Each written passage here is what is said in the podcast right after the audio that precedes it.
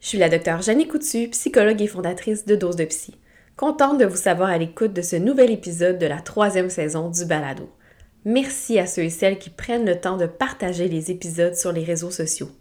Merci également de nous transmettre vos commentaires ainsi que l'impact que le podcast a pour vous.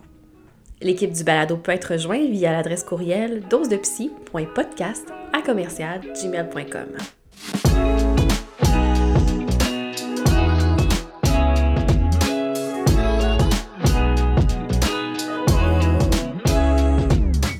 Cette semaine, j'ai la chance de recevoir Marie-Michel Ricard, psychoéducatrice et psychothérapeute. J'avais eu le privilège de m'entretenir avec cette auteure, conférencière et entrepreneur lors de la deuxième saison du balado. D'ailleurs, dans le présent épisode, vous entendrez des références à ce premier enregistrement portant sur les schémas. Si vous ne l'avez pas écouté, je vous invite à explorer les épisodes des saisons 1 et 2 du balado. Mais pour l'instant, concentrons-nous sur le thème du trauma complexe. Quelle est sa définition? Comment pouvons-nous le distinguer du stress post-traumatique? Quels sont les impacts du trauma complexe à l'âge adulte? Quels sont les traitements à privilégier? Madame Ricard adresse l'ensemble de ces questions avec la bienveillance et les capacités de vulgarisation qu'on lui connaît. Sur ce, je vous souhaite un bon épisode de Dose de Psy, le podcast. Bonjour Marie-Michel, merci de revenir au podcast pour nous parler du nom de tes expertises. Merci beaucoup de l'invitation. Allô? Euh, donc aujourd'hui, on va parler de trauma complexe. On va commencer par le début, définir ce que c'est un trauma complexe, puis peut-être le distinguer aussi du euh, stress post-traumatique et du trauma, parce qu'on peut vivre un trauma sans vivre euh, de, de, trauma complexe. Donc je te laisse nous faire la distinction et la définition de tout ça. Bien, c'est une grosse question en fait en passant. Fait que dans le fond, peut-être commencer par ce qu'est un événement traumatique, puis après mm-hmm. ça, peut-être faire le pont avec un, trauma complexe. Je trouve que c'est peut-être plus euh, facile de commencer par un événement traumatique qui, qui en fait, a une définition peut-être un peu plus théorique. Des fois, les, les gens disent, ben ça dépend. Ça dépend de mm-hmm. comment toi tu le vis, ça dépend comment moi je le vis. Puis déjà là, il y a une distinction à faire parce que si on fait la différence avec l'expérience subjective, on est déjà en train de faire la différence avec le côté subjectif. Et un mm-hmm. événement traumatique en soi, c'est pas subjectif il y a mm. justement un élément théorique. Donc, on fait référence à une expérience de mort ou de menace de mort, une expérience de violence sexuelle, de blessure grave ou, euh, attends, il m'en manque un, mort, euh, mort imminente, euh, menace de mort, violence sexuelle, blessure grave. Alors, ça fait référence à ces quatre grandes catégories-là. Là, c'est sûr qu'on va rentrer là-dedans toute euh, question de catastrophe naturelle. Puis là, c'est sûr qu'on pourra en reparler tantôt, mais c'est sûr que ça peut aller large hein, quand on pense à tout mm-hmm. ce qui peut causer la mort ou peur de causer la mm-hmm. mort. C'est sûr que ça peut aller large, mais quand on rentre dans cette catégorie-là, c'est ça, c'est à ça que je fais référence quand je dis c'est très théorique en soi, cet mm-hmm. événement-là. Fait que c'est pas nécessairement subjectif au niveau de moi, ce que j'en ai vécu. C'est très différent l'expérience et l'événement traumatique en soi. Fait que ça, c'est mm-hmm. événement traumatique. Donc, dans l'événement traumatique, on pourrait penser à quelqu'un qui a un grave accident de voiture où il a pensé qu'il allait mourir. Ça entrerait dans cette catégorie-là. Exactement. Donc, accident de voiture, on pense à tout ce qui est vol à main armée, on pense à tout ce qui est violence à caractère sexuel, on mm. pense à violence conjugale aussi, on pense à catastrophe naturelle, mm. euh, tout ce qui est tornade, on pense à tremblement de terre. Alors, il y a beaucoup, beaucoup de choses là-dedans. Donc, j'en comprends que dans la définition théorique de l'événement traumatique, il n'y a pas tout ce qui est négligence il n'y a pas euh, l'absence de soins, il n'y a pas euh, la, violence psychologique. Ça ne rentrerait pas dans cette définition théorique-là. Bien, c'est intéressant parce que ça pourrait, tu sais, au niveau théorique, on pourrait le rentrer là-dedans. Mm. C'est là où c'est devenu intéressant, c'est qu'il y a des auteurs qui se sont penchés sur, OK, mais on, va, on va plutôt proposer la définition de trauma complexe parce que nous, auteurs spécialisés, là, nous, moi n'étant pas auteur spécialisé, on parle vraiment des, chercheurs au niveau international, euh, on voit qu'il y a quelque chose de particulier quand on parle de trauma mmh. complexe. Euh, est quelque chose de, de, de, plus au niveau de l'expérience, au niveau du vécu de ces personnes-là.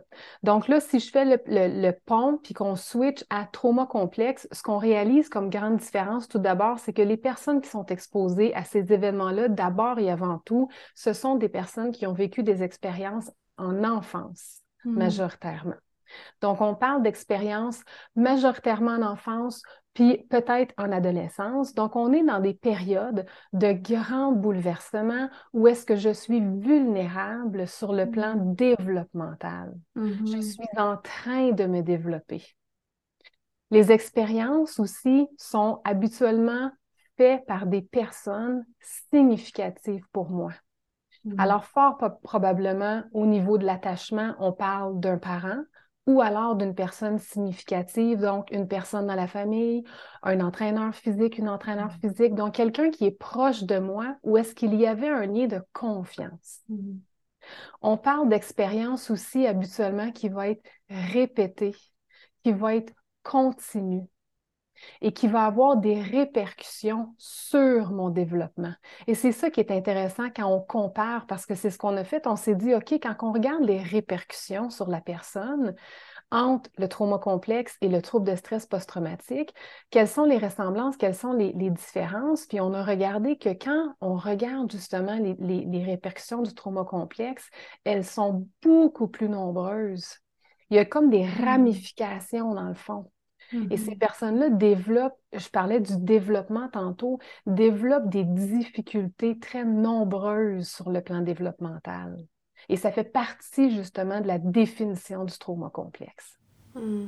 Donc, si je résume, si par exemple, moi, je m'en vais au dépanneur, je suis victime d'un vol à main armée, je pourrais développer un trouble de stress post-traumatique. Mais si durant l'enfance, j'ai vécu à répétition, par exemple, mes parents qui euh, avaient de la violence, il y avait de la violence conjugale à la maison, en plus de ça, peut-être que j'ai mon grand-père avait commis des abus sexuels sur moi, mais là, ça serait peut-être un trauma complexe que je pourrais développer. Exactement, exactement. Est-ce que je peux avoir les deux? Exactement. Exactement. Tu peux avoir les deux. Puis ça n'exclut pas, par exemple, qu'un enfant pourrait développer un trouble de stress mm-hmm. post-traumatique, par exemple. Puis, euh, est-ce qu'on sait la prévalence du trauma complexe? Parce que, bon, je sais qu'en même temps, on n'a pas de critères diagnostiques euh, établis par le DSM, donc c'est toujours plus difficile à ce moment-là de faire des études, parce qu'il faut comme s'entendre sur une définition. Mais est-ce qu'on a quand même des chiffres de prévalence? C'est une bonne question. Je les connais pas parce que mm. euh, en fait, ton point il est bon. Le trauma complexe, il n'est pas reconnu comme étant un diagnostic officiel dans le DSM. Mm-hmm. Je trouve ça quand même important de soulever qu'il y a quand même des études, puis plusieurs études qui ont été faites sur le trauma complexe quand même. On sait que ça existe. Puis il y a quand même mm-hmm. plusieurs chercheurs qui militent beaucoup pour la reconnaissance mm-hmm. de ce diagnostic-là. Euh, il est quand même reconnu comme euh, CPTSD, fait Complex Post-Traumatic Stress Disorder. Il y a quand même des, des, euh, des, des euh, je ne sais même pas comment l'appeler, c'est pas des, des, des, choses qui s'en viennent, appelons-le comme ça, là, il y a quand même des, euh, des, des beaucoup de, de consortiums, il y a beaucoup de mmh. sensibilisation qui sont faites auprès des, des professionnels, justement pour sensibiliser au vécu euh, de plusieurs de nos, de nos patients, de nos clients, parce que ce vécu-là existe. Tous les mm-hmm. professionnels s'entendent pour dire, pour reconnaître, oui, je le sais, euh, nombreux clients vivent ça, mm-hmm. notamment quand on, on, observe euh, un trouble de personnalité, des troubles de personnalité. Mm-hmm. Souvent, on va observer que dans le passé, il y a présence de trauma complexe. ceci étant dit, je connais pas les chiffres de prévalence. Je sais qu'il y en a, par exemple. Fait qu'il y a des chiffres de prévalence qui existent, je ne serais pas capable de te les dire, par exemple. Mm-hmm. J'ai le goût de te dire, par exemple, que c'est quand même assez présent. Donc, on peut s'imaginer qu'il y a une prévalence dans la population générale. Si on regarde dans nos bureaux de consultation, la prévalence est probablement plus grande. Puis si on regarde dans des lieux comme euh, les centres jeunesse, par exemple, on pourrait penser que le taux de prévalence est énorme. Exactement. Quand on regarde les populations spécifiques, fait comme tu dis, les populations spécifiques plus en centre jeunesse, populations spécifiques au niveau des troubles de personnalité, populations mm-hmm. spécifiques victimes de, de trauma, victimes d'abus, c'est sûr que là, la prévalence, elle est quand même assez élevée. Puis, justement, on parlait du fait que c'était pas encore intégré dans le DSM. Je sais que quand il y a eu le, le, le quand ils ont fait le DSM-4-TR, quand ils ont fait le DSM-5, dans les deux euh, moments, il y a eu beaucoup de pression justement pour ajouter trauma complexe. Est-ce que, mais moi je sais pas pourquoi il y a cette résistance-là, je, je me suis pas assez renseignée là-dessus. Est-ce que tu le sais, toi? je l'ai lu, puis je m'en souviens plus. Ah. C'est des guerres. Je sais que hum, Bessel van der Kolk a écrit là-dessus dans, dans, dans, un de ses livres, Le corps n'oublie rien. Je sais qu'il en parle dans, son, dans, dans son livre. J'ai oublié qu'est-ce qu'il qu qu expliquait, mais je me souviens que j'avais réagi quand j'avais mm. lu là-dedans. Il avait dit un petit peu euh, euh, les résistances euh, plus aux États-Unis, lui qui, qui, avait mm-hmm. Écrit de, de, de d'où ça venait un peu les, les résistances, mais je m'en souviens pas, là, je serais pas capable de te le dire. Ouais. Je sais que Delphine Colin-Vézina, elle a écrit un livre aussi sur les traumas complexes, puis il y a un chapitre là, qui explique pourquoi il y avait ces résistances-là, mais c'est ça, j'ai pas eu le temps de, de regarder, mais je pourrais, je pourrais regarder. Oui, qui est un excellent livre, en fait, qui est le seul au Québec en français mm. qui a été fait sur les traumas complexes. Mm, tu le recommandes pour les gens qui euh, auraient envie de se renseigner. Oui. C'est justement, tu parlais de troubles de personnalité. Euh, ça, c'est comme un, débat que j'entends souvent. Certaines personnes vont mentionner qu'il y a une confusion entre trauma complexe et troubles de personnalité limite. D'autres aussi vont dire, ben, le trauma complexe et le trouble de personnalité limite, c'est comme un seul et même diagnostic. Toi, t'en penses quoi? Ah, je vais te répondre une opinion. Mm-hmm. qui, est une opinion personnelle parce que professionnelle, parce que dans le fond, ce que j'observe au niveau de la pratique, puis quand on a des échanges cliniques sur le sujet, ce qui ressort beaucoup, c'est que ce sont des écoles de pensée. Il n'y a, mm-hmm. pas, a pas une bonne puis une mauvaise réponse. Puis déjà là, quand on parle de la personnalité, ce que j'observe beaucoup, c'est qu'il y a justement plusieurs lunettes de parler de la personnalité. Euh, ça fait jaser la personnalité, mm-hmm. les troubles de personnalité, ça fait jaser beaucoup. Euh, le, fait que le trouble, que, le trauma complexe ne soit pas encore reconnu officiellement, mais ben, ça devient difficile d'avoir un langage commun parce que mm-hmm. de quoi on parle, comment on en parle. Euh, puis là, si on rentre là-dedans, le fait que au niveau des troubles de personnalité, moi, j'utilise l'approche dimensionnelle. Fait que là, l'approche mm-hmm. dimensionnelle, ben, elle n'est pas encore officiellement reconnue. On est encore dans une approche qui est catégorielle avec le DSM. Mm-hmm. Fait que là, on est encore dans une complexité un petit peu plus grande. Moi, je trouve que euh, j'utilise l'approche du trauma complexe, c'est-à-dire que quand je, je puis moi, je pose pas de diagnostic parce que je suis mmh. psychoducatrice, psychothérapeute. Mmh. Euh, quand je rencontre une, une, une, cliente ou un client qui présente des enjeux au niveau de la personnalité, je travaille beaucoup au niveau du trauma complexe. Alors, mmh. c'est ma façon de l'aborder. Fait que ce que j'observe, c'est qu'il y a de grandes ressemblance au niveau de la présentation clinique. Fait que ce qui m'intéresse, c'est pas tant le diagnostic en soi, plus que les, les répercussions. Alors, je mm-hmm. m'intéresse beaucoup à la trajectoire développementale. Qu'est-ce qui s'est passé? Qu'est-ce que tu as vécu? Quelles sont les difficultés qui sont présentes? Puis comment est-ce qu'on peut comprendre ce qui s'est développé comme défense? Mm. Fait qu'après ça, c'est pour ça que moi, j'ai toujours adhéré à la, à la hum, à la conceptualisation du trauma complexe, puis pourquoi que je suis une de celles qui milite beaucoup pour la reconnaissance du trauma complexe. Je trouve qu'on passe à côté si on ne reconnaît pas la présence de, cette, de, ce concept-là.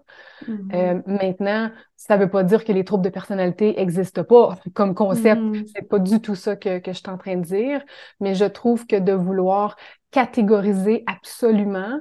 On passe à, côté de quelque chose aussi parce que ce qu'on observe souvent, c'est que ben quand on, on, rencontre une personne qui a un trouble de personnalité, on se rend compte que oui, elle a des traits de trouble de personnalité limite. Ah oui, mais avec aussi des traits dépendants. Oui, ah aussi, mm-hmm. mais avec des traits narcissiques. OK, mais on le sait qu'il pourrait y avoir plusieurs troubles de personnalité, mais mm-hmm. c'est vraiment ça. Quand il y a un trauma complexe à la base, mm. alors est-ce que ce serait pas plutôt finalement un trauma complexe qui a eu des répercussions sur le plan de la personnalité? c'est une façon de voir différente. Mm-hmm. absolument, c'est intéressant.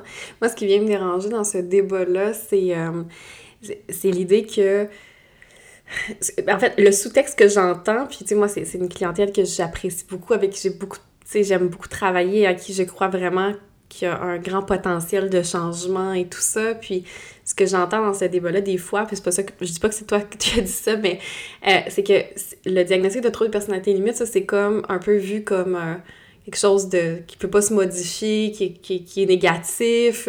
Mais là, quand on, on, utilise le terme trauma complexe, c'est comme si ça venait chercher l'empathie des professionnels et que là, on avait plus confiance au potentiel de changement.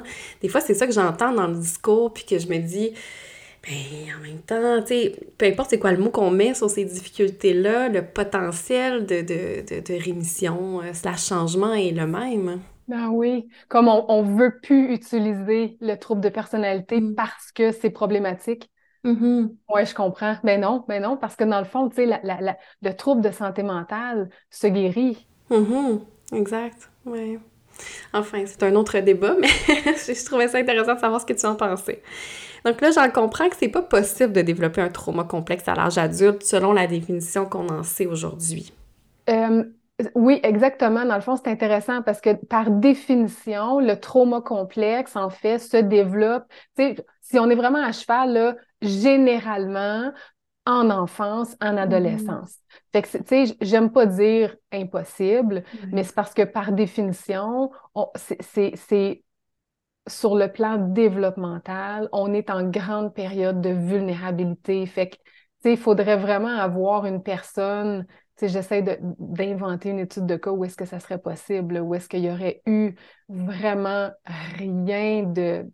Est-ce que ça serait pas. Écoute, je pense pas. Pour vrai, là. OK. Puis, j'ai une question un petit peu plus pointue.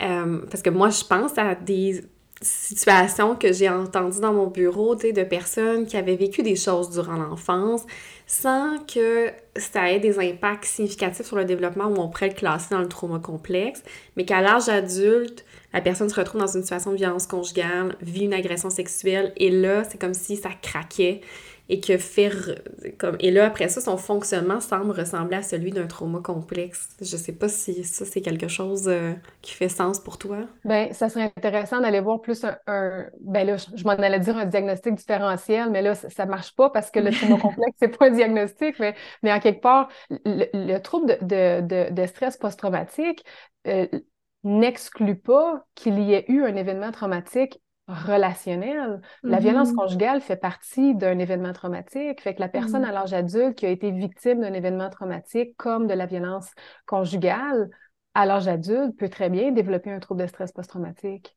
Fait qu'il faudra aller voir, est-ce qu'il y avait des, vulnérabilités? Puis ça, c'est tout à fait, on va en parler tantôt, mais dans les facteurs de risque du trouble de stress post-traumatique, il y a avoir vécu un abus dans l'enfance, il y a avoir eu des mm-hmm. traumas antérieurs. Donc, ça mm-hmm. fonctionne très bien dans la trajectoire du trouble de stress post-traumatique. Bon, le trauma complexe a des impacts sur euh, le développement de l'enfant et de l'adolescent, mais aussi des impacts à l'âge adulte. Est-ce que tu peux nous parler un petit peu de ces impacts-là? Comment est-ce qu'on peut voir les conséquences euh, chez un adulte qui a vécu un trauma complexe? Il y en a effectivement plusieurs. Tantôt, je parlais de justement plusieurs ramifications. Mm Fait qu'en fait, il va en avoir au niveau du système nerveux. On sait que ces personnes-là, puis ça peut être aussi un lien qu'on peut faire avec le trouble de stress post-traumatique. On sait que ça va être un système nerveux qui va être beaucoup plus en hyperactivation ou mm. alors en hypoactivation. On sait qu'au niveau relationnel, ça va être des personnes qui peuvent développer des difficultés, donc des difficultés à entrer en relation, des difficultés aussi au niveau de l'attachement. Donc, des difficultés au niveau de se montrer plus vulnérable, euh, des difficultés dans l'anxiété de séparation aussi, donc des difficultés au niveau du couple, des difficultés au mmh. niveau euh, des relations sociales des mm. difficultés au niveau de l'image de soi. Donc, je sais que tu travailles aussi au niveau des, euh, des de, l'image corporelle puis des troubles alimentaires. Puis souvent, on va faire des liens justement avec les, euh, mm. les, les, difficultés vécues en enfance. Ce sont des personnes qui, qui, vont aussi développer où on observe beaucoup plus de, de, de préoccupations liées à l'image de soi, ou est-ce que la nourriture elle peut être un, moyen de gestion des émotions chez mm. ces, euh, ces personnes-là. Des difficultés au niveau de la dissociation, entre autres. Donc, la gestion des émotions en général peut être difficile. Euh, on parlait justement d'hypoactivation le tantôt, fait qu'on sait qu'il y a plus de, réactions dissociatives qui peuvent être euh, observées. Euh, difficulté au niveau de l'attention, de la concentration. Euh, donc, au niveau cognitif, euh, je parlais aussi de la représentation de soi. Fait que, au niveau des schémas, là aussi, au niveau comme plus de, de soumission, ça peut être plus, euh, plus difficile. Là, je parle de soumission, c'est pas péjoratif. Là, je parle vraiment plus d'un mode de gestion où est-ce que je vais apprendre finalement que je suis euh, au niveau de la représentation de soi, je suis moins importante et que pour ne mm. pas me faire agresser ou attaquer, je dois répondre euh, aux mm. besoins de l'autre personne, je dois me sacrifier pour répondre aux besoins de l'autre personne. Fait que c'est tout, c'est tous des exemples de répercussions. Fait que, tu sais, quand je parlais comme de, de, puis là, avec mes mains, je fais comme une espèce de, de comme de, pieuvre, tu sais, comme de mm. ramification. Puis ça, c'est une grande différence, justement, avec le trouble de stress post-traumatique où est-ce qu'on n'a pas autant de ramifications comme ça au niveau développemental? Ça, c'est vraiment une, des particularités du trauma complexe. Hmm. Est-ce qu'on pourrait dire que les conséquences du trauma complexe peuvent paraître vraiment très indirectes alors qu'avec le stress post-traumatique, la personne réagit par exemple à une odeur, l'odeur est associée au, au trauma, alors que, bon, par exemple, je sais pas, si on parle de l'hypersexualisation qui pourrait venir suite à un trauma complexe, c'est peut-être plus difficile de voir euh, le, lien direct. Oui, oui, ta question est vraiment intéressante. Effectivement, avec le, trouble de stress post-traumatique, c'est comme s'il y a un, lien direct comme après coup. C'est vraiment mm-hmm. post-trauma, mm-hmm. après le trauma. C'est sûr qu'il peut y avoir plusieurs années après, là, sauf que dans le trauma complexe, la personne se développe hmm. avec cette expérience traumatique-là. Alors, hmm. ça va comme partout dans sa vie. Et là, la hmm. différence. De là, le terme complexe, c'est là où ça prend tout son sens, je trouve. Puis, euh, j'aimerais ça qu'on regarde euh, les différentes euh, conséquences de façon séparée. tu parlais là, de d'hyper ou d'hypo. moi, l'image que j'aime bien donner à mes patientes, c'est l'idée du système d'alarme, hein, que ton système d'alarme soit qui part dès que ta toast ça brûle dans ton grille-pain ou à part pas même si le feu est pris dans la maison. C'est comme un ou l'autre. Je sais pas ce que tu penses de cette, de cette image-là. Ah, mais c'est intéressant. C'est intéressant. Tu sais, c'est comme, moi, il y a beaucoup, je trouve, de, de, de, culpabilité dans, dans l'hypo. Il y a beaucoup de, mm. d'incompréhension ou de confusion. Euh, d'ailleurs, beaucoup d'éducation à faire avec, avec cette hypoactivation-là. Euh, souvent, les, les, les, clients, les patients ne comprennent pas pourquoi est-ce qu'ils réagissent pas. Ça fait du sens de réagir. Quand il y a un danger, on réagit. Quand il y a un mm-hmm. danger, on sort en courant. Si ta toast, ça brûle, ben, tu pars en courant ou tu mm-hmm. t'éteins le feu, tu sais. Puis, ben, ce qu'on comprend ou ce qu'on observe, c'est que, ben, la majorité, finalement, réagissent pas. Peux-tu donner un exemple? On est dans une relation. Et puis, euh, conjoint-conjointe euh, pourrait euh, réagir fortement ou pourrait donc réellement réagir fortement, mais pourrait aussi pourrait parler d'une réaction au travail, puis pourrait comme s'enflammer, mais il n'y aurait rien de dangereux. Mais mm-hmm. le patient ou, ou, ou, le client lui aurait eu peur, puis figerait sur place. Alors, mm. serait comme en état finalement de sidération, puis serait comme toute poignée par en dedans, puis dirait, écoute, je comprends pas, je comprends pas ma réaction, il aurait fallu comme que je pogne les nerfs, il aurait fallu que je dise, ça n'a pas de bon sens de, de, réagir comme ça, tu le sais finalement que je suis traumatisée, il aurait fallu que je me fâche, il aurait fallu que je claque la mm. porte, il aurait fallu... Fait que finalement, le patient est en, en hypoactivation, le patient reste sur place, le patient est figé, mais c'est tout à fait normal, finalement, cette mmh. réaction-là. Puis il faut qu'on explique qu'est-ce qui s'est passé à l'intérieur du corps parce que c'est une branche du système nerveux parasympathique qui s'est activée à ce mmh. moment-là. Mais les patients comprennent pas ça parce qu'ils savent pas tout simplement qu'est-ce qui s'est passé. Puis c'est une réaction du corps, une réaction de survie tout simplement.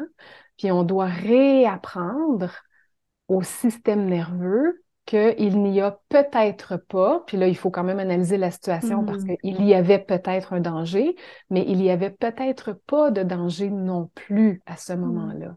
Et s'il n'y a pas de danger, c'est là où est-ce qu'on doit réapprendre au corps qu'il n'y a pas de danger.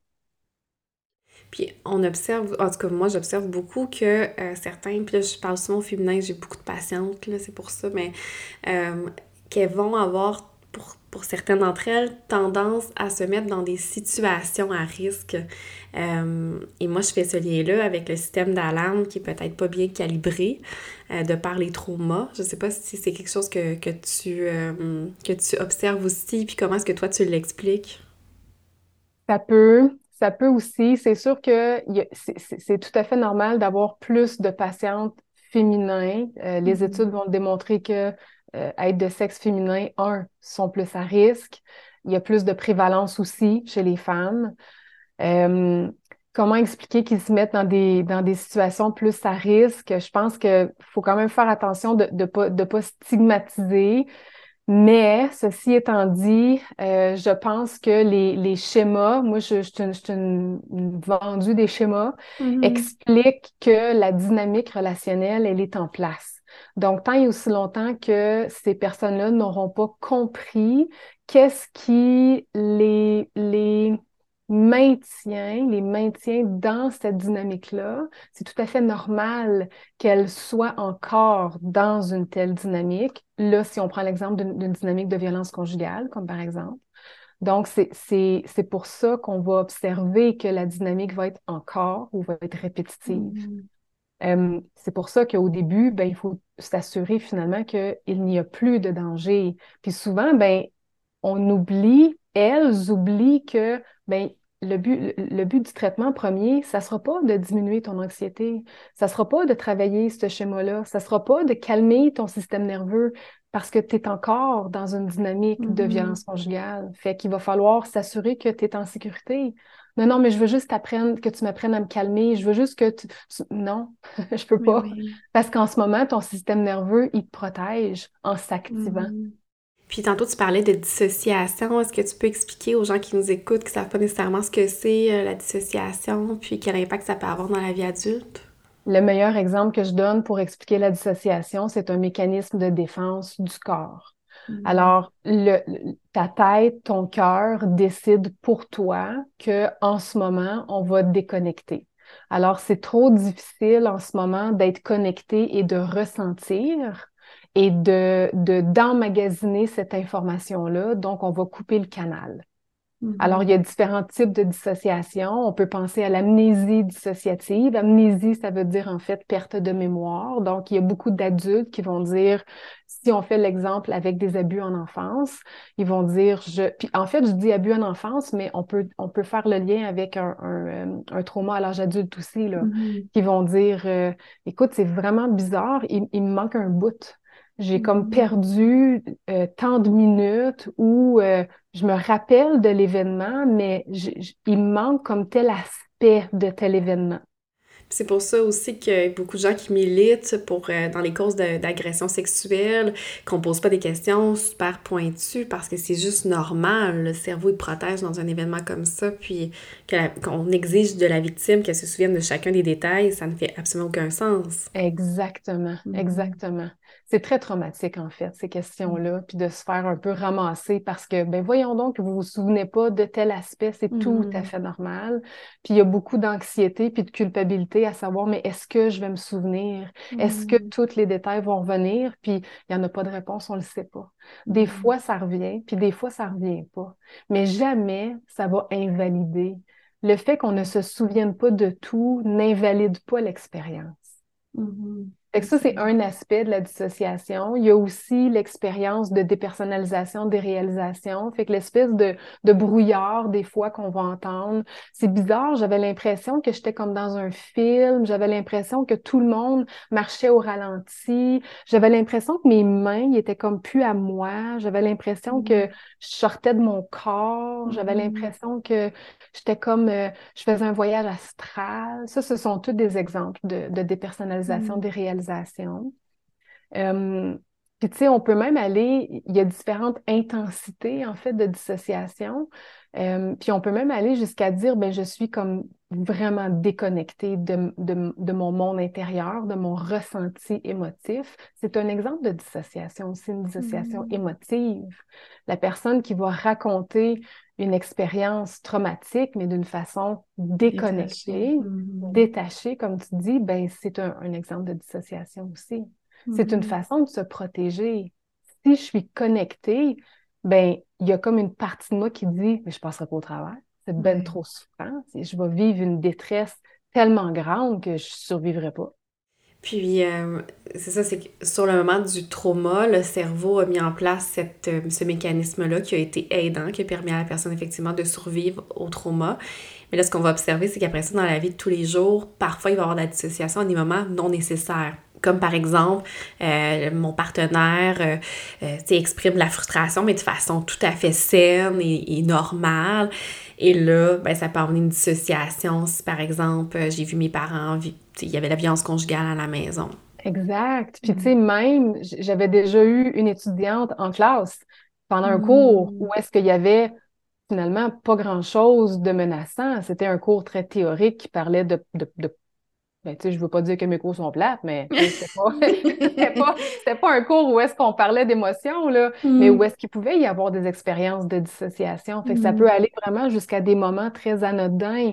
Donc, mm. finalement, le corps a appris qu'on dissocie comme ça n'importe quand. Donc, c'est pour ça qu'éventuellement, tu sais, là, on est vraiment dans l'apprentissage de la dissociation. On est dans les répercussions vraiment développementales du trauma complexe. Fait que c'est pour ça qu'en traitement, il faut comme réapprendre. Fait qu'il faut comme reconnecter le corps au, euh, ouais, le corps je le dis à l'envers, il faut reconnecter le corps. Bon, tout simplement. Il faut réapprendre que mm-hmm. les émotions, c'est pas menaçant, mais ça se fait pas du jour au lendemain parce que lui, il a appris au contraire que mm-hmm. c'était menaçant. Fait qu'il faut réapprivoiser tranquillement, pas vite. Puis parfois, moi, je vais, je vais ressentir une résistance de la part de mes patients euh, qui disent, ben tu sais, des fois, je suis bien dans la dissociation, ça me fait du bien. Hein. C'est comme une bulle réconfortante. C'était comme leur safe place, probablement, quand ils étaient euh, enfants. Euh, puis là, ben, il faut que je leur explique que que même s'ils sont bien, ça a des répercussions éventuellement, là, qu'on ne peut pas continuer à dissocier. Plus on dissocie, plus ça devient difficile de reconnecter après. Comment Qu'est-ce que tu leur réponds quand ils te parlent de ça? Ben, je commence par leur dire que mon pitch de vente, il n'est pas super winner. Parce que dans le fond, c'est on, leur vend quelque chose de très désagréable à court terme. Hmm. Parce que dans le fond, tu l'as bien dit, c'est qu'à court terme, eux autres, ils, ont leur réconfort. C'est beaucoup plus gagnant à court terme. Puis nous, à court terme, on est en train de leur dire, il va falloir tolérer quelque chose de très inconfortable. Nous, mm-hmm. c'est à long terme. Qu'est-ce qu'on a à leur, à leur, à leur proposer? C'est que elles vont, là, elles, parce qu'on a dit que c'était majoritairement des femmes, mais évidemment que les hommes aussi, ils, font partie de cette population-là. À long terme, c'est ce que cette, c'est ce que, ce que cette population-là va, être capable de faire, c'est de connecter. On a besoin de mm-hmm. nos émotions. Nos émotions nous indiquent de c'est quoi ton besoin? Qu'est-ce mm-hmm. que tu es en train de vivre? T'es-tu bien mm-hmm. là-dedans? T'es-tu plus mm-hmm. bien là-dedans? Alors, est-ce que tu as besoin de connecter? T'as-tu faim? T'as-tu plus faim? T'es-tu fatigué? T'as-tu besoin de mettre tes limites? T'as-tu besoin de t'affirmer? Ça, c'est toutes tes, émotions qui te disent ça. C'est ton corps qui t'envoie ce signal-là. Alors, si tu n'es pas connecté, tu n'as aucune idée de ça. Ouais, c'est un peu comme si tu te promenais en forêt et que tu regardais pas ta boussole. Mais ben, c'est ça, tu as les deux yeux grands fermés. Mm. Fait que dans le fond, c'est ça qu'il va falloir expliquer comme concept. Alors, bien entendu, on va toujours avoir le choix. La personne peut dire, écoute, ça ne me convient pas, puis moi, je vais faire le choix de continuer de dissocier. Mm-hmm. C'est correct, c'est son choix. Maintenant, moi, ce que je te dis, c'est que d'apprendre à connecter va t'amener à pouvoir connecter aux autres aussi, pas juste à ton corps. Puis l'être humain, c'est un être social. On n'est mm-hmm. pas fait pour être tout seul. On, a, on, est là pour connecter aux autres. Puis en quelque part, cette personne-là, elle est aussi en détresse. Mm. elle, elle, est venue nous voir parce qu'elle vivait une certaine détresse. Alors on peut faire des liens justement pour le, la ramener à qu'est-ce qui t'amène ici. Puis, euh, il y a évidemment beaucoup d'impact dans les relations interpersonnelles parce que par définition, on le disait, euh, le trauma complexe, c'est avec les figures d'attachement, en tout cas des gens qui sont très proches de l'enfant, l'adolescent. Donc, c'est dans des situations où se sont mélangées une confusion énorme entre l'amour et la violence finalement. Euh, donc, nécessairement, après ça, la capacité de faire confiance à l'autre c'est vraiment, euh, c'est très difficile. Est-ce que tu peux nous en parler? Exactement. Fait que encore, tu sais, là, je vais faire ma tannante avec les schémas, là, mais c'est juste un, mm. vocabulaire parmi tant d'autres, tu sais, même si les personnes ne sont pas dans les schémas, c'est, on parle d'attachement, on parle de, de mm-hmm. relations interpersonnelles. Fait qu'effectivement, comment est-ce que je peux entrer en relation maintenant si, si la base de ce que j'ai appris, c'est que l'autre était dangereux? Alors, Mhm. comment je peux faire pour apprendre le contraire finalement? Comment est-ce que je peux me montrer vulnérable quand ce que j'ai appris, c'est que quand je me montre vulnérable, je me fais attaquer avec cette vulnérabilité-là.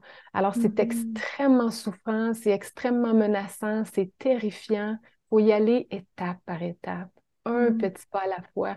Mais tu sais, la beauté de la chose, on parlait tantôt de- du trouble de personnalité limite puis de l'espoir. C'est la Mhm. même chose avec le trauma complexe. Ça s'apprend. C'est ça la beauté de la chose. Ça Mhm. s'apprend.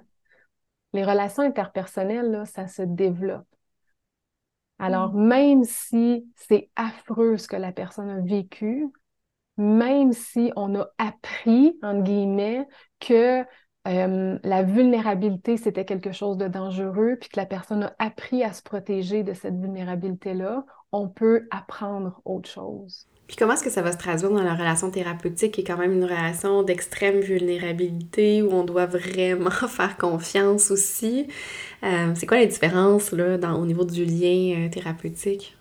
On va fort probablement reproduire les règles qui sont à l'intérieur de nous. Alors, si j'ai appris que c'était dangereux d'être vulnérable, ben avec mon ma thérapeute, je vais reproduire que c'est dangereux d'être vulnérable. Alors, ça va être difficile, même si mon ma thérapeute, elle est bienveillante et elle me dit, tu sais, on, on entend et je suis rationnellement capable de faire du sens de ce que tu me dis. Je t'entends, je te Mhm. vois, puis là, je vais te dire, Jannick, je le sais, là, tu me dis que c'est important que je me montre vulnérable devant toi. Je suis intelligente, là, Mhm. mais je suis pas capable de le faire. Mhm. Parce que émotivement, tout mon corps me dit, fallait pas, fallait pas, fallait pas, fallait pas, fallait pas, fallait pas. Alors, il va falloir qu'on travaille ensemble fort puis il va falloir, parce qu'il y a quelque chose d'extrêmement beau dans l'être humain, là, c'est que même si je suis terrifiée, il y a une petite partie de moi à un moment donné qui va tellement le vouloir parce que je vais m'attacher pareil à toi. Puis à un moment donné, ben, je vais être là pareil. Puis toi, parce que tu es compétente, ben, tu vas aller chercher cette partie-là. Puis tu vas la garder. C'est pour ça Mhm. que c'est important d'aller chercher des thérapeutes qui sont spécialisés en trauma parce Mhm. qu'ils savent comment travailler avec ces personnes-là. Mhm. Alors, ce sont des relations qui sont difficiles parce que ça va activer tous les schémas qui sont à l'intérieur de nous. On est des êtres humains, mais ça va se travailler pareil. Mhm. La différence avec une personne qui n'a pas vécu de trauma, c'est que les schémas sont peut-être, ben pas peut-être, ils sont beaucoup moins significatifs. Alors, la Mhm. personne qui n'a pas vécu de trauma a beaucoup moins de difficultés à se montrer vulnérable. Il y a comme moins d'obstacles en place. Le chemin qui, qui nous sépare, il y a comme moins de trous entre nous deux. Ouais. Puis la personne a aussi, euh, j'aime bien utiliser le, le terme de jurisprudence, hein, une jurisprudence interne de relations, euh, de confiance qui ont bien fonctionné, qui ont été euh, positives aussi, euh, ce que la personne qui a un trauma complexe n'a peut-être pas nécessairement. Puis, puis elle a comme le contraire, finalement. ça. Elle a une jurisprudence qui lui prouve que non, tu vas m'attaquer, puis tu vas me laisser tomber, puis tu vas me Mhm. prouver à quel point c'est dangereux d'être en relation. Oui, donc effectivement, ça prend beaucoup, beaucoup de patience. Hein. Des fois, euh, c'est des, des mois hein, à, à juste préparer le terrain pour ce moment où euh, la personne va ouvrir un peu de vulnérabilité. Exact. Mm. Mais ça va se faire. Mm. C'est ça qui est beau, tu sais, ça va se faire. Puis à ce moment-là, il faut vraiment avoir confiance que la thérapeute ou le thérapeute qui va être en face va être en mesure de le recevoir. On entend aussi, ben, tu as effleuré tantôt le sujet, mais euh, on sait que les traumas ont des impacts sur le corps, la somatisation, c'est comme s'il y a une mémoire du corps. Euh, Est-ce que tu peux nous en parler un peu? Oui, effectivement, la somatisation, c'est une autre des répercussions qu'on remarque avec le trauma complexe. Puis d'ailleurs, c'est c'est souvent une répercussion où les, en tout cas, ce que j'observe, c'est que les, les clients, les patientes sont pas nécessairement conscients, conscientes que c'est une des, des répercussions. Fait qu'encore, c'est une éducation que je trouve importante à faire, c'est-à-dire que le corps physique va réagir, va développer des mots finalement qui sont physiques, mais qui sont reliés au trauma. Alors, ça peut être comme une fatigue chronique, des maux de tête chroniques, euh, ça peut être des difficultés qui sont plus importantes au niveau de, encore, on est dans des mots physiques, par exemple, que le corps va développer, puis qui vont être très difficiles à travailler. euh, parce qu'on va peut-être être concentré sur des, des, des, traitements plus physiques avec le médecin, avec l'hôpital, mais qui ne seront pas nécessairement efficaces à court terme, moyen terme, des fois long terme. Et on va le travailler plutôt en psychothérapie, justement, parce que on va peut-être se questionner ou avoir l'hypothèse que c'est peut-être des causes psychologiques, finalement, mmh. ou des, des vulnérabilités psychologiques qui seraient responsable ou qui serait euh, euh, en cause dans cette, euh, mm. cette difficulté-là. Ça me fait penser un peu à, certains patients que j'ai en tête aussi qui ont, qui ont une grande tension musculaire, comme si le corps était toujours tendu. Hein, je ne sais pas si c'est quelque chose que tu observes, oui. Exactement. Je le vois beaucoup au niveau du dos, au niveau du mm-hmm. haut des épaules. Puis en fait, on peut faire un grand lien avec l'anxiété. On sait que mm-hmm. l'anxiété, finalement, au niveau, le, le, le, déclenchement au niveau du système sympathique va tendre les muscles. Mais ce, mm-hmm. qui est, ce qui est aussi intéressant, c'est que souvent, ces patientes-là sont même, en tout cas, moi, j'en ai eu qui ont dit, mais pourtant, je me sens pas stressée. Parce qu'on dirait qu'ils sont tellement rendus loin, des fois, dans le stress chronique, qu'on n'est plus dans la phase d'alarme, on est comme rendu dans le corps est épuisé finalement, on est fatigué, le corps est rendu justement malade, mais il y a énormément de tension, on est au contraire dans de la fatigue chronique, puis là le corps a développé justement des mots, c'est comme si le corps envoie le message, tu m'écoutes plus là. Mm-hmm. Fait que là, je, ne sais plus comment te le dire, mais comme c'est le seul moyen que j'ai que tu m'écoutes là. On n'a pas de preuves scientifiques pour dire que c'est ça qui, envoie comme mm-hmm. message, là, mais ça reste que c'est des hypothèses qu'on a quand même. C'est pour ça mm-hmm. d'ailleurs qu'il y a des médecins qui vont envoyer des références en psychothérapie mm-hmm. pour ces mots-là somatiques. Absolument. Puis il y a comme quelque chose qui me passait en tête aussi que je trouve important de nommer, c'est que euh, on parle de trauma dont, dont, la personne se souviendrait, mais il faut il y, a, aussi, euh, tu sais, moi j'appelle ça la mémoire du cœur, là. Euh, des fois, euh, c'est ce que j'expliquais quand je travaillais à la DPJ à certains parents, peut-être que leur cerveau ne se souvienne pas, mais il y a le cœur, lui, se souvient hein, de ce trauma-là. Donc, des fois, on voit des adultes, on se dit, mais il semble qu'il y a tout d'un trauma complexe et il n'y a aucun souvenir d'un trauma, mais on peut peut-être penser que, que ça a été inscrit autrement. Exact, mmh. exact. Ben, c'est d'ailleurs le titre du livre de, de Bessel van der Kolk, Le ah corps n'oublie rien.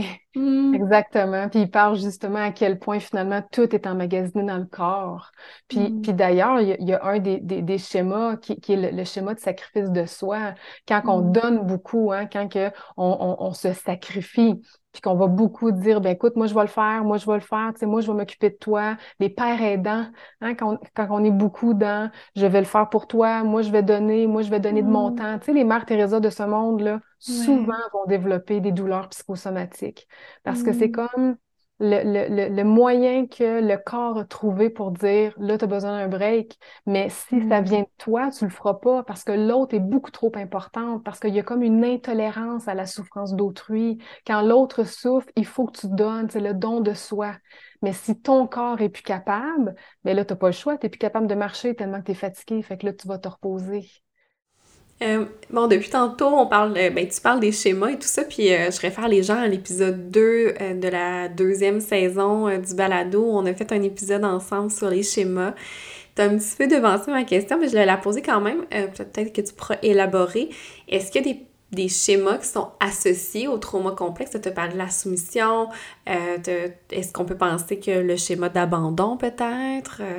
Oui, entre autres, en fait, on va retrouver d'ailleurs les, au moins, en fait, les cinq schémas de base. Donc, les, les, mmh. cinq premiers qui sont habituellement les cinq schémas d'attachement. Donc, mmh. méfiance, abus, on va retrouver abandon, on va retrouver carence affective, on va retrouver imperfection, puis exclusion. Donc, ce sont au moins, ben, je dis au moins, c'est sûr que c'est tout du cas par cas. Alors, ça va référer à l'histoire de la personne. Ce n'est pas un lien de cause à effet. Il va falloir mmh. regarder évidemment ce que la personne a vécu, mais habituellement, dans un trauma complexe, on va avoir les schémas d'attachement.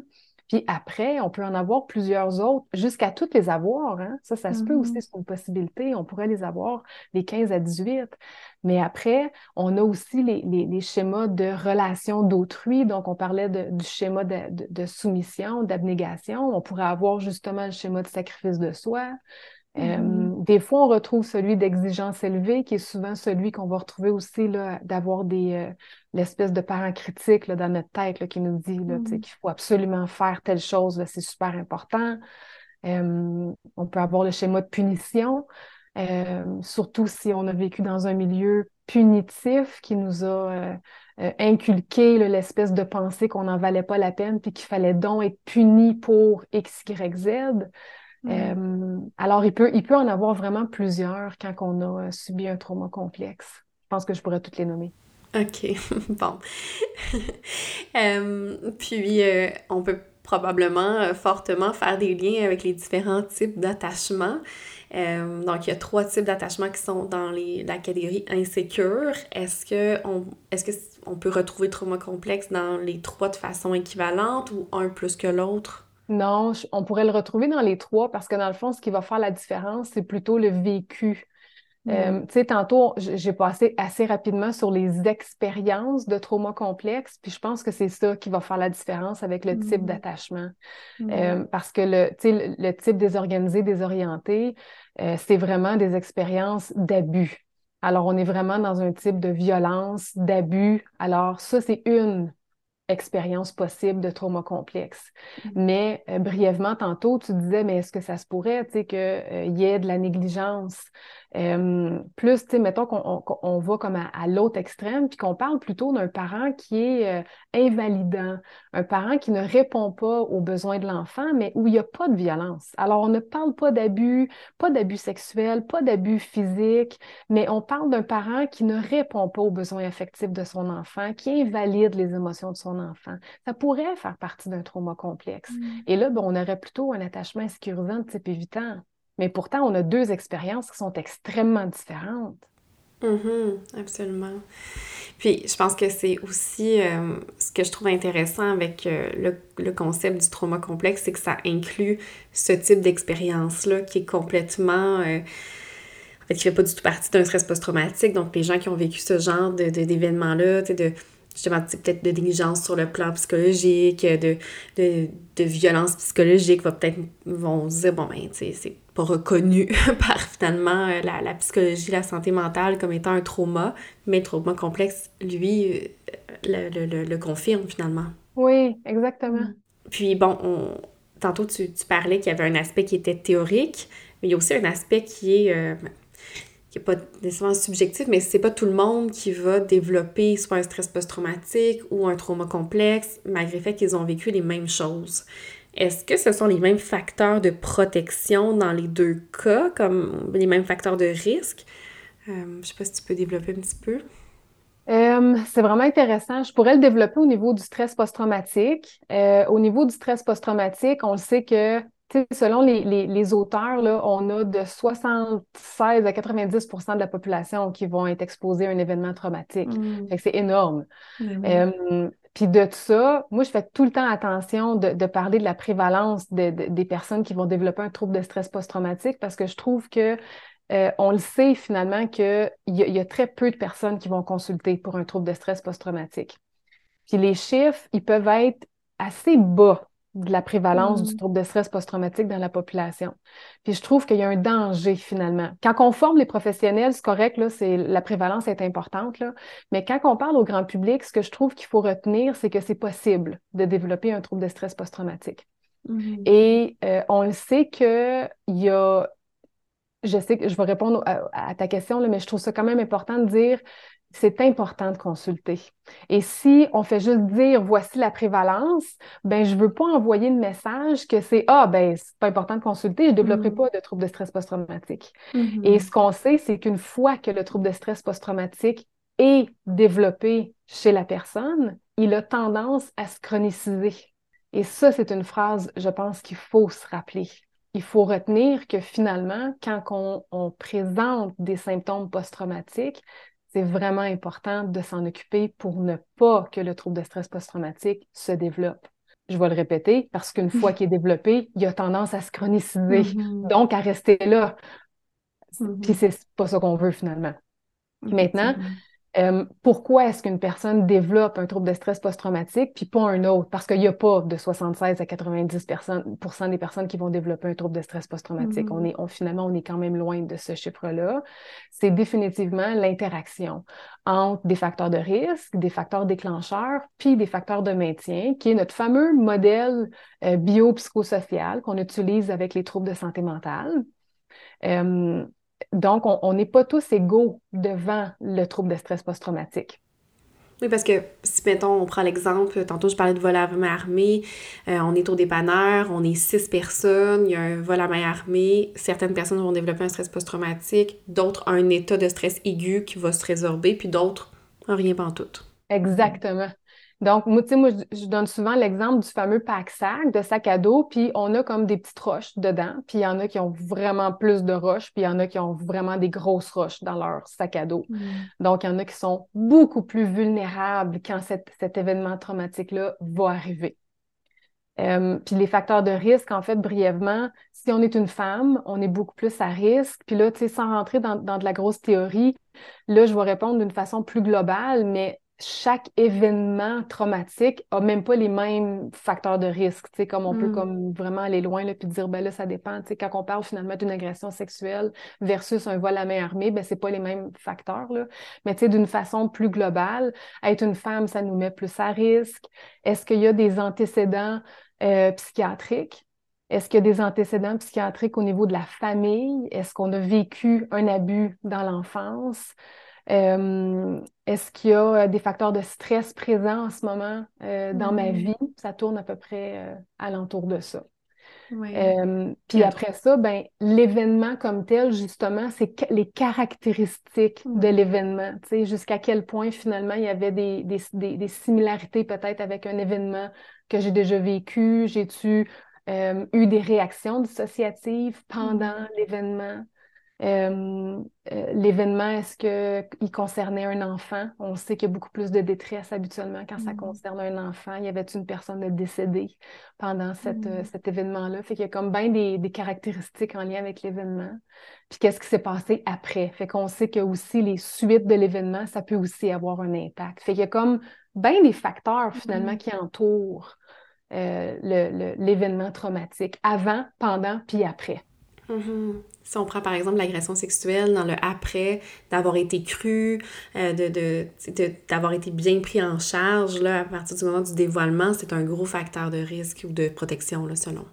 Exactement. Puis c'est ça qui va nous intéresser aussi, euh, notamment au niveau du trauma complexe, quand, mm. quand on a, euh, dans l'histoire du trauma complexe, quand ça, ça concerne un abus sexuel, exemple dans la famille, on va justement s'intéresser à as-tu été euh, cru, à qui tu l'as dévoilé, puis est-ce que tu as été reçu dans ton mm-hmm. expérience? Puis ça, justement, ça va être prédominant parce que notamment dans le trauma complexe, quand on parlait des expériences possibles tantôt, ça, c'est une expérience. Le fait de ne pas avoir été cru dans ton expérience. Oui, c'est une revictimisation finalement. Exactement. Fait que là, tu sais, dans le fond, ton autre question, c'était est-ce que c'est toutes les personnes finalement qui vivent un trauma complexe qui vont développer un trauma complexe? Ben, dans le fond, c'est comme c'est la question se pose pas tellement parce que dans le fond, dans le trauma complexe, tu as vécu un trauma complexe. C'est une autre différence avec le trouble de stress post-traumatique qui est un trouble qui se développe après l'exposition à un événement traumatique. Le trauma complexe, c'est l'exposition au trauma complexe. Alors, tu mm-hmm. as vécu un trauma complexe, puis ce que tu as développé, ce sont les répercussions du trauma complexe.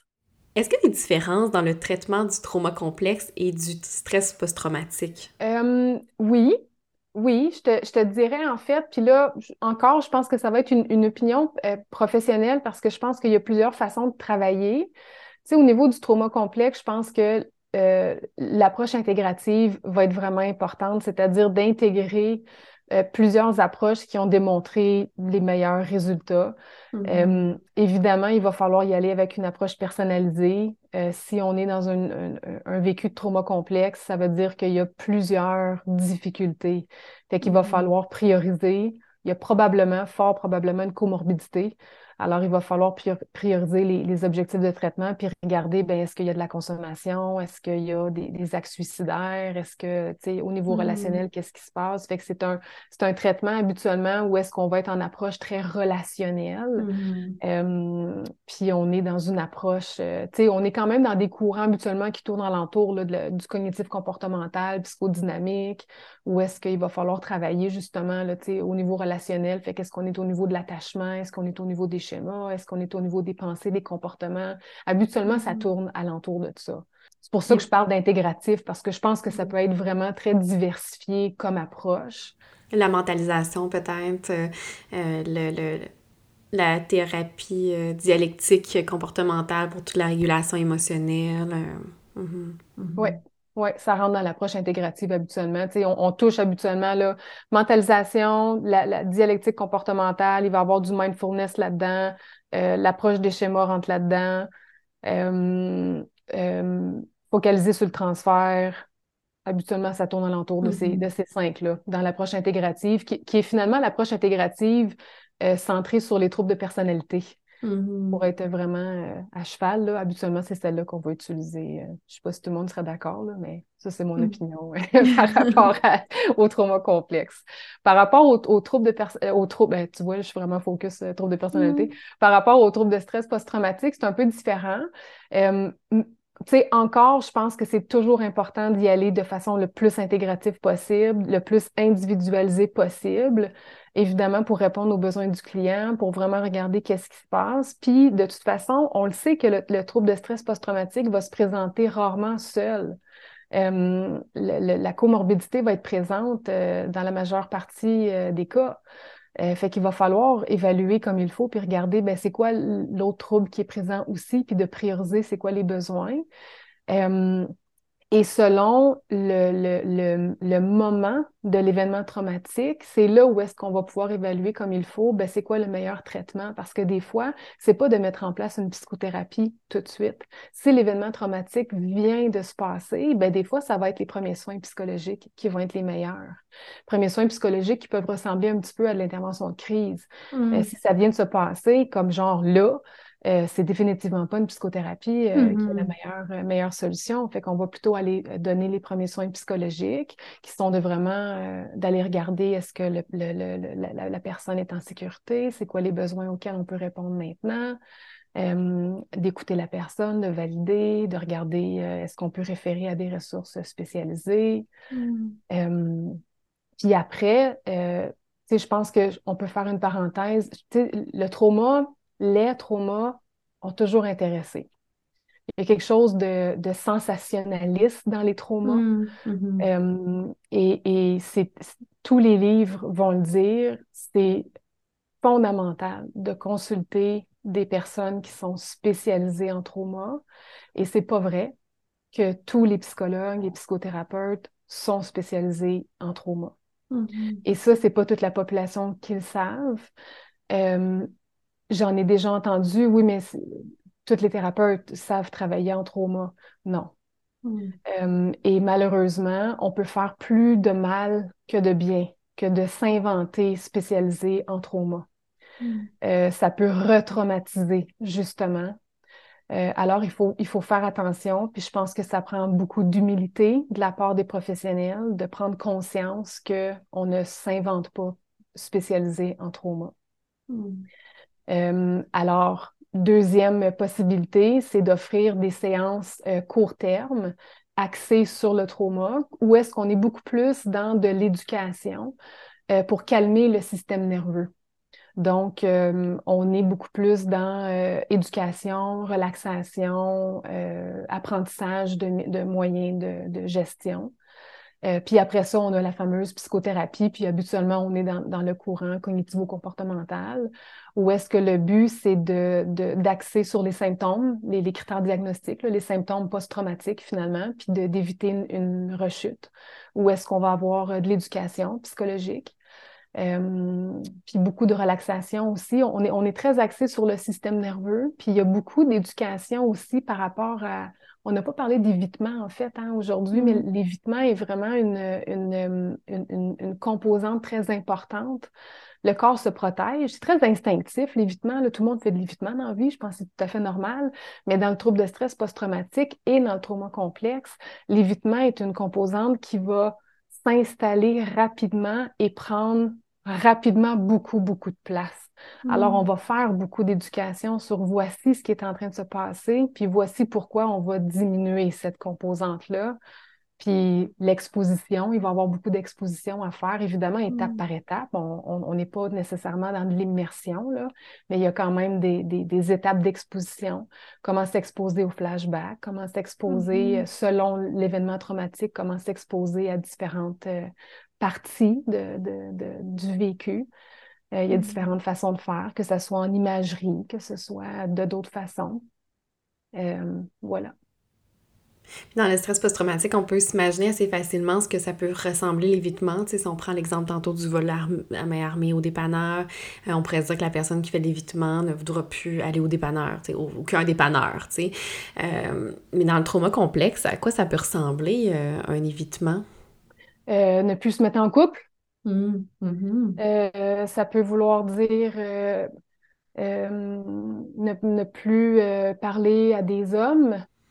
Est-ce que ça pourrait être très symbolique comme l'évitement émotionnel par, par exemple, la, dénutrition? Hein? je pense à l'anorexie, par exemple, qui coupe au niveau émotionnel. Est-ce que ça pourrait être une façon... Ah, pourquoi pas? Oui.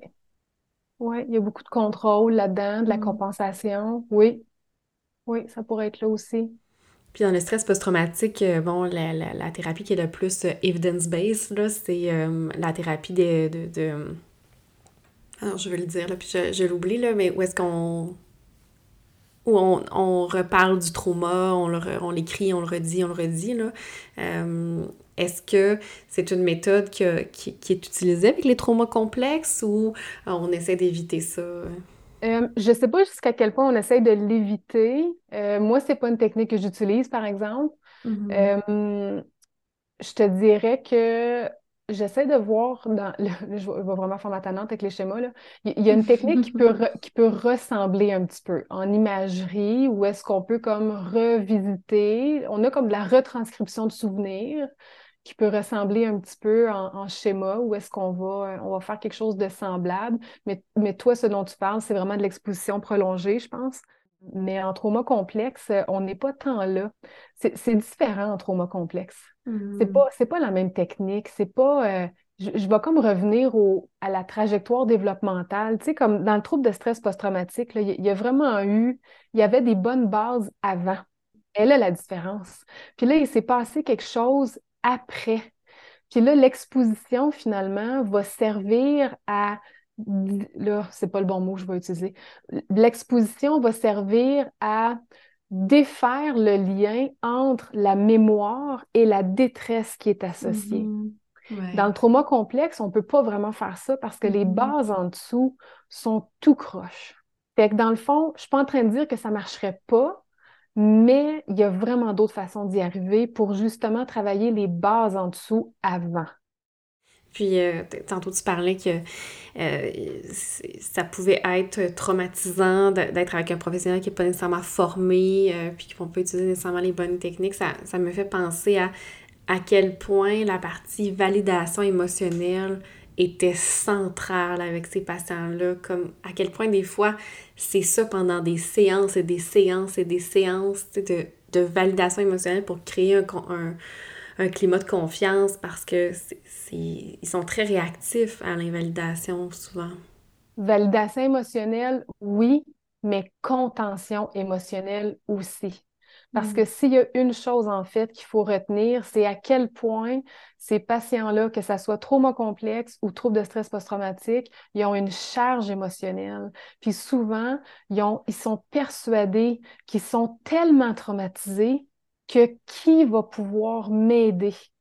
Donc, mm. d'être reçu par un professionnel qui part à pleurer, c'est mm-hmm. comme, ben le mm. voyons, je suis faite, là. Si même le professionnel n'est pas capable de se contenir, mais qui d'autre va mm-hmm. pouvoir m'aider?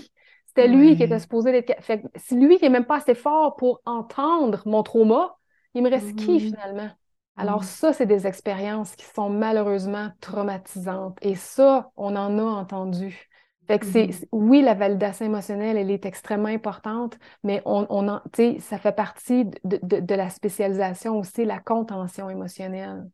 J'aurais le goût de terminer avec une question qui s'adresse aux proches. Hein. Comment est-ce qu'un proche, comme un partenaire de vie par exemple, peut accompagner une personne qui souffre d'un trauma complexe? Comment il peut devenir un allié ou une alliée là-dedans? Hmm, quelle bonne question. En fait, je pense que je vais, je vais, reprendre ta question en soulevant qu'ils sont des alliés à la base. Ce sont des hmm. personnes extrêmement importantes. Euh, en même temps, c'est important de reconnaître qu'on a toutes des limites euh, je pense qu'on ne peut pas prendre pour acquis que tout le monde est capable de, recevoir les expériences traumatiques. Mm. Alors, ça va être important de voir quelles sont tes limites. Mm. Alors, je pense qu'il n'y a pas d'exemple parfait. Si on a vécu une expérience traumatique, je pense que c'est important de pouvoir en parler. Maintenant, de quelle façon, je pense qu'il peut y avoir différentes façons de le faire. Est-ce qu'on va décider de le faire seul à seul? Est-ce qu'on va décider de le faire en thérapie de couple? Est-ce qu'on va décider de le faire par lettre? Je pense qu'il y a différentes façons de le faire. Définitivement, de le garder pour soi puis que ça devienne l'éléphant dans la pièce, je ne suis pas certaine que ça, ça serait la bonne solution. Je mm-hmm. pense qu'il faut que ça soit éventuellement dévoilé, je pense, euh, parce que le partenaire, la partenaire, c'est une, une alliée dans le couple. Euh, mais il faut d'abord savoir est-ce que tu peux recevoir cette information-là? J'ai mm. quelque chose à dire, j'ai vécu quelque chose de difficile. Est-ce que tu mm. peux le recevoir? Fait que je pense que à la base, voilà, ça serait, ça serait ce que je, ce que je recommanderais. Puis d'aller chercher l'aide dont on a besoin pour être accompagné si on juge que c'est ce dont on a besoin. Mm-hmm. Absolument. Eh merci beaucoup pour euh, toutes ces informations sur, euh, sur le trauma complexe, puis les liens et les différences avec le trouble de stress post-traumatique. Ça me fait vraiment plaisir. Merci pour l'invitation.